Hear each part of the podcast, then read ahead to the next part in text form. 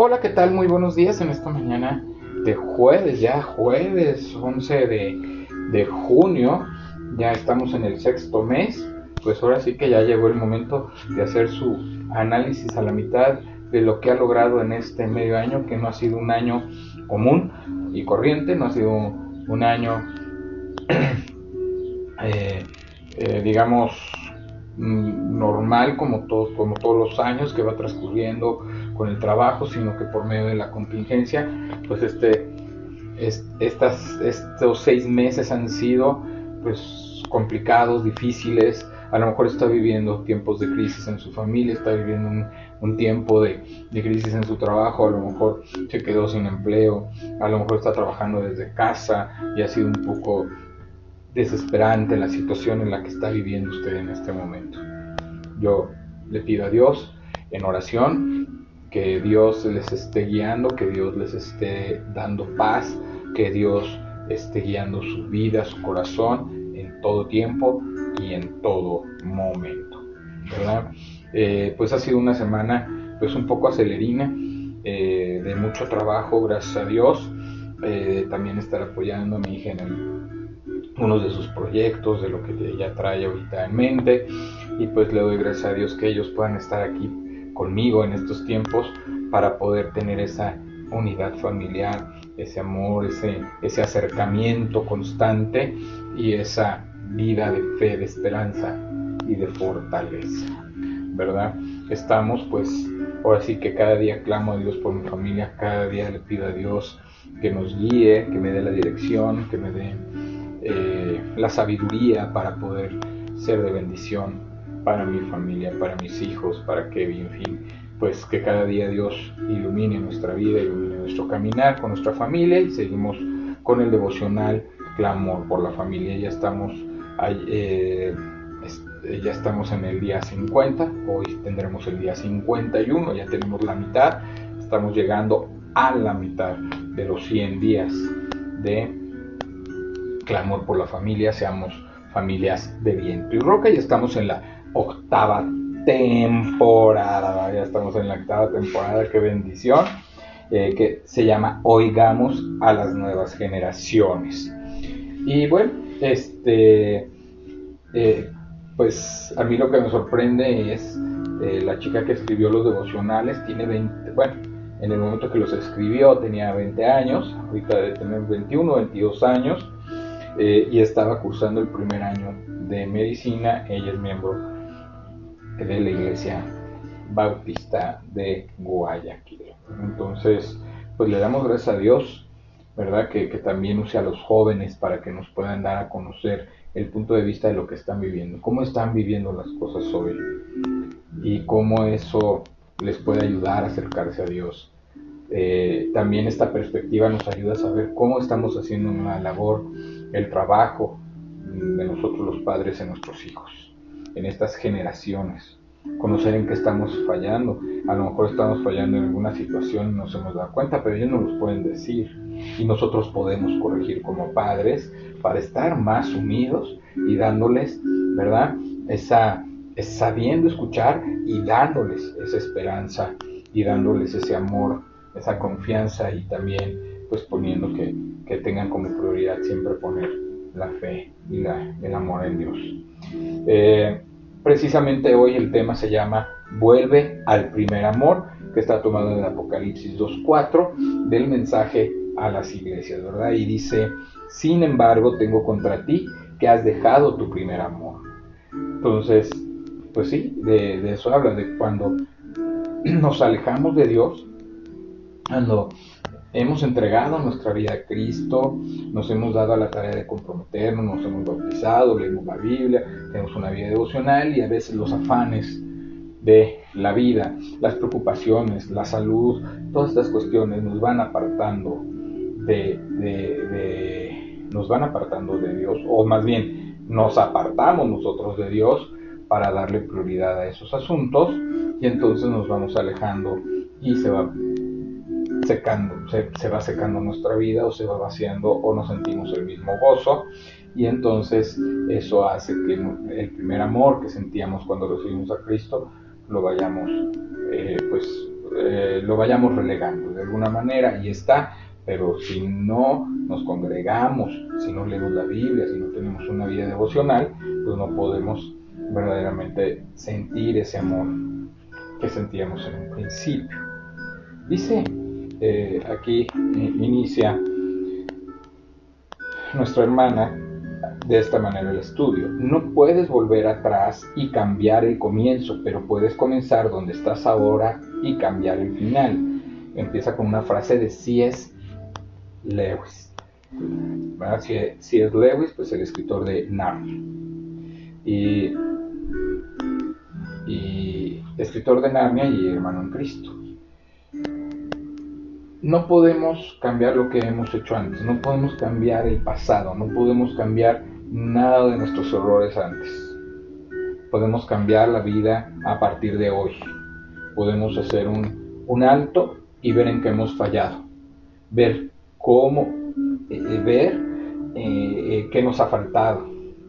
Ver qué hemos dejado de hacer, qué hemos dejado de construir ver cómo, cómo qué hemos dejado de, de, hacer en la vida y qué hemos dejado para, para, estar en la situación que estamos. Porque muchas veces las situaciones y, circunstancias en las que nos encontramos son producto de lo que hicimos en el pasado y que estamos eh, y seguimos con esos parámetros. Si usted quiere eh, que su vida sea diferente, haga cosas diferentes, no pida que su vida cambie si usted no está cambiando sus propósitos, si no está cambiando su corazón, si no está cambiando su vida, si no está cambiando nada de ello. Cuando emprendes una nueva etapa en tu vida, ya sea de tipo laboral, estudiantil o sentimental, tu rutina diaria puede dar un giro de 180 grados. Toda tu atención, esfuerzos y entusiasmo se centran en un solo objetivo, persona o meta. El tiempo parece, acortarse y empiezas a priorizar cosas que estimas importantes. Puede que comiences a enfriarte y descuidar otras personas, situaciones y metas. 2017 fue un año lleno de, nuevos desafíos y nuevas experiencias en mi vida, lo dice la, autora del devocional. Comencé mi primer año de medicina con gran entusiasmo y esfuerzo. Los meses transcurrieron y toda mi atención se centró en mis estudios, pero mi relación con Dios se fue apagando. Meses después de finalizar mi primer semestre me di cuenta de que mi vida no, era igual. La paz, la alegría y el gozo que sentía antes no se comparaba con el vacío que sentía en mi corazón. 2018 marca una nueva etapa, un nuevo comienzo, en el que he decidido regresar a mi primer amor. Decido afrontar nuevos obstáculos, alcanzar nuevas metas y objetivos junto al Señor. No será solo por mis fuerzas, es hora de regresar a tu primer amor. No dejes que las adversidades o circunstancias apaguen la llama de ese incomparable amor. Entonces, aquí lo está diciendo claro, ¿verdad? Eh, aquellas personas que ya hemos aceptado, a Cristo en nuestro corazón, que lo tenemos en nuestra vida, cuando por alguna circunstancia nos apartamos, nos alejamos, perdemos el gozo, la paz, la alegría y sentimos un vacío, sentimos que algo nos falta. Y ese que algo nos falta es Dios en nuestra vida. ¿Por qué? Porque dejamos, por estar estudiando y por afanarnos en los exámenes y en todo esto, tomando el ejemplo del estudio, ¿verdad? Entonces dejamos de leer la Biblia. Por levantarnos temprano a la carrera, ni siquiera desayunamos, salimos disparados a trabajar, a estudiar, a hacer nuestras actividades. Por esa razón dejamos la oración. Nuestra vida devocional. Y después nos preguntamos nosotros los cristianos por qué nos va como nos va. Porque si verdaderamente hiciste, has hecho un análisis como lo hizo la hermana Ana Belén, pues el análisis es, ¿por qué me alejé de Dios? ¿Por qué me alejé de Cristo? ¿Por qué me, me dejé de congregar? Un principio de que cuando se empieza a enfriar tu relación es que te dejas de congregar en la iglesia. Empiezas, empiezas a dejar de ir los domingos, de ir a alabar a Dios y entonces te atrapa el afán y te sientes triste y sientes que algo te falta, no sientes esa alegría que al principio sentías, ese amor, esa, ese deseo, esa pasión por Cristo, porque eso se va, se puede ir apagando. Si tú no vas regando ese arbolito, no puede dar frutos. Y, y los frutos dan por medio de la lectura de la palabra, de tu vida devocional con Cristo todas las mañanas, media hora, una hora, todas las mañanas antes de comenzar tus actividades, debes estar en Cristo. Debes estar ahí con Dios poniendo todos tus... ¿verdad? Entonces aquí lo que nos dice es, todo lo que tú hagas, todo lo que tus planes, todos los planes que tú tengas, llévalos a Cristo, llévalos al Señor todos los días, todas las mañanas, todos los años. ¿Para qué? Para que el Señor te dé la victoria y haga que sus planes, en, que tus planes, en su voluntad, ¿verdad? Logren un buen camino y vayan hacia, hacia el éxito. Y no te pierdas en el camino y llegue un momento en que tu vida pues no pueda tener sentido, aunque estés estudiando la carrera que quieres, aunque estés trabajando en el lugar que quieres, aunque estés haciendo verdaderamente cosas, pero hay una parte que te falta que es la relación con Dios, que si no la tienes, entonces vas a sentir que nada te llena, que no hay un vacío, que hay un vacío que, y, que, y que no estás llena de esas, eh, llena o lleno de estas, de estas cosas hermosas que Dios pone en nuestro corazón cuando hemos recibido a Cristo. No te apartes de esa relación con Dios, no te apartes, al contrario, ponle todas, ponle tu trabajo en sus manos, ponle tus estudios en sus manos, ponle tus actividades en sus manos, tus propósitos, tus objetivos y tus metas en las manos de Dios y vas a ver cómo Él hará grandes cosas. Él nos dice en su palabra, clama a mí, te responderé y te daré a conocer grandes y conocer cosas grandes y ocultas que tú no sabes. Entonces, si tú quieres tener una vida de victoria, si tú quieres tener una vida de éxito, una vida verdaderamente que esté llena de felicidad, de gozo, de amor, de compromiso con el Señor, entonces regresa al primer amor. Vuelve a ese primer amor donde tú sentías que no había nada más que Jesús en tu vida nada más que Dios en tu vida. Hoy puedes cambiar eso. Hoy puedes. Hoy estamos en contingencia. Hoy no podemos congregarnos. Pero sí puedes conectarte por medio de las redes a la predicación del pastor. O sea, no hay pretexto.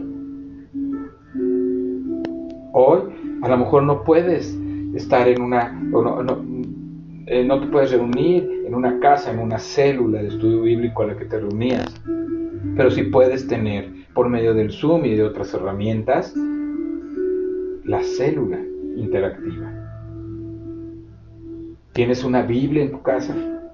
Retómala, léela y recuerda el gozo que sentías y el amor y la esperanza que sentías cuando leías esta palabra y verás cómo se empieza a inflamar otra vez ese amor, cómo empieza a prenderse ese fuego que hay en nosotros. No apaguemos ese fuego, porque ese fuego depende de la relación que tengamos con Dios, con nuestro Señor Jesucristo, para que nuestra vida esté en gozo, en alegría, en amor, en paz y podamos disfrutar de las bendiciones y del camino que Dios nos ha mostrado y que en su voluntad quiere darnos. Vamos a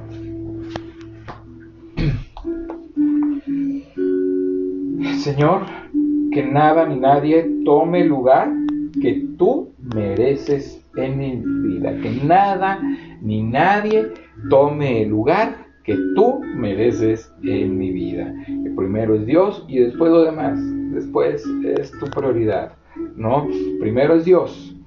Después está tu familia, tu casa, tu, tu trabajo, tu ministerio, todo lo que tengas, pero primero es Dios. No puedes poner primero las cosas o las actividades a Dios. Primero es tu relación con Dios. Vamos a orar. Señor Dios Padre Santo, Dios Padre Eterno, Te damos gracias por esta mañana, por este tema de volver a nuestro primer amor. Ayúdanos, Señor, a reconocer que necesitamos estar constantemente en relación contigo por medio de la oración, de la lectura de la palabra, de congregarnos, de, de estar estudiando tu palabra y de estar conociendo tu voluntad cada día, Señor. Si hay alguien aquí que se haya apartado, Señor, y que esté escuchando este mensaje, toca su corazón y su vida, inflámalo para que esta palabra llegue directamente a él y que, o, a, o a ella, para que verdaderamente, Señor, las familias puedan vivir de victoria en victoria, puedan tener una relación con Dios y puedan ser llenas de ti, Señor. Tú dices en tu palabra que no hay palabra que, que, que regrese vacía, Señor. Toda palabra puede llenar los corazones y la vida de cada uno. Yo te pido que nos ames, nos entregues tu corazón, tu vida, tu propósito, Señor, y que cada día nos puedas atraer hacia ti, Señor, para recordar que todo, que todo lo que tú eres y todo lo que tú haces y todo lo que tenemos es para honra y gloria de tu nombre, Señor. Te pedimos que seas con cada familia, con cada hijo, con cada padre, con cada abuelo, con cada hermana, con cada hermano y con cada familia en la iglesia, para que puedan reconocer que necesitan regresar a ese primer amor, donde podamos reconocer que que la voluntad de Dios es la que se hace en nuestras vidas, Señor, y que podamos tener una, una vida llena de gozo, de paz, de alegría, porque estamos unidos a tu palabra y, y estamos unidos obedeciéndote cada día, poniendo todos nuestros afanes y todas nuestras cargas en tus manos para que tú los para que tú puedas hacerlos más livianos, Señor, y que podamos verdaderamente reconocer que sin ti nada podemos hacer. Te lo pedimos y te damos gracias en el nombre de Jesús. Amén. Dios le bendiga, Dios le acompañe, Dios le guarde hoy y siempre. En el nombre de Jesús así sea. Y que Dios le siga bendiciendo, Dios le acompañe. Y recuerde, nunca se separe de Dios, porque sin Dios nada podemos hacer. Todo lo podemos en Cristo que nos fortalece. Que Dios le bendiga, que Dios le, le guarde y le acompañe en este día jueves su amigo y hermano Juan Felipe Ortiz, de Ministerios de Cristo con Amor para el Mundo, se despide.